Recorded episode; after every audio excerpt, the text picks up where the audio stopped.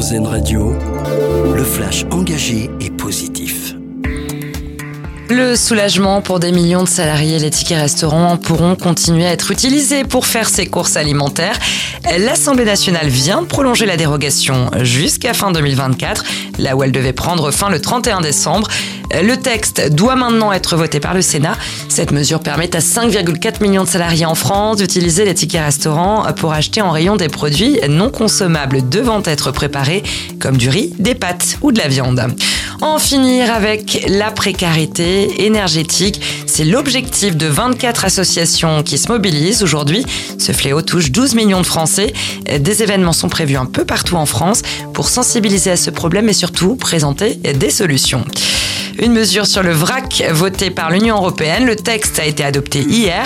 À partir du 1er janvier 2030, les grands distributeurs devront consacrer 10% de leur surface de vente au vrac. Une bonne nouvelle saluée par les associations qui regrettent en revanche que l'UE rejette l'interdiction des emballages jetables dans la restauration sur place. Le Goncourt des lycéens attribué à Neige Sino. L'écrivaine est récompensée pour Triste Tigre, publié aux éditions Paul. Dans ce troisième roman autobiographique, elle revient sur les viols dont elle a été victime de la part de son beau-père quand elle était enfant. Un livre également récompensé du prix Femina début novembre. On connaît les premiers noms des artistes à l'affiche des prochaines Francopholies.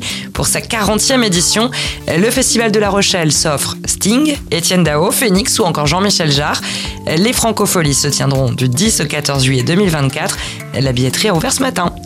Et puis notre dossier solution pour finir avec cette entreprise de Bordeaux spécialisée dans la végétalisation des bâtiments. Elle s'appelle Végétech et propose des murs et des sols de parement pour recouvrir le béton de végétaux.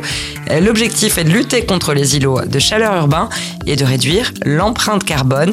Dossier complet à lire et écouter sur rzn.fr. C'était le Flash Info engagé et positif sur RZN Radio.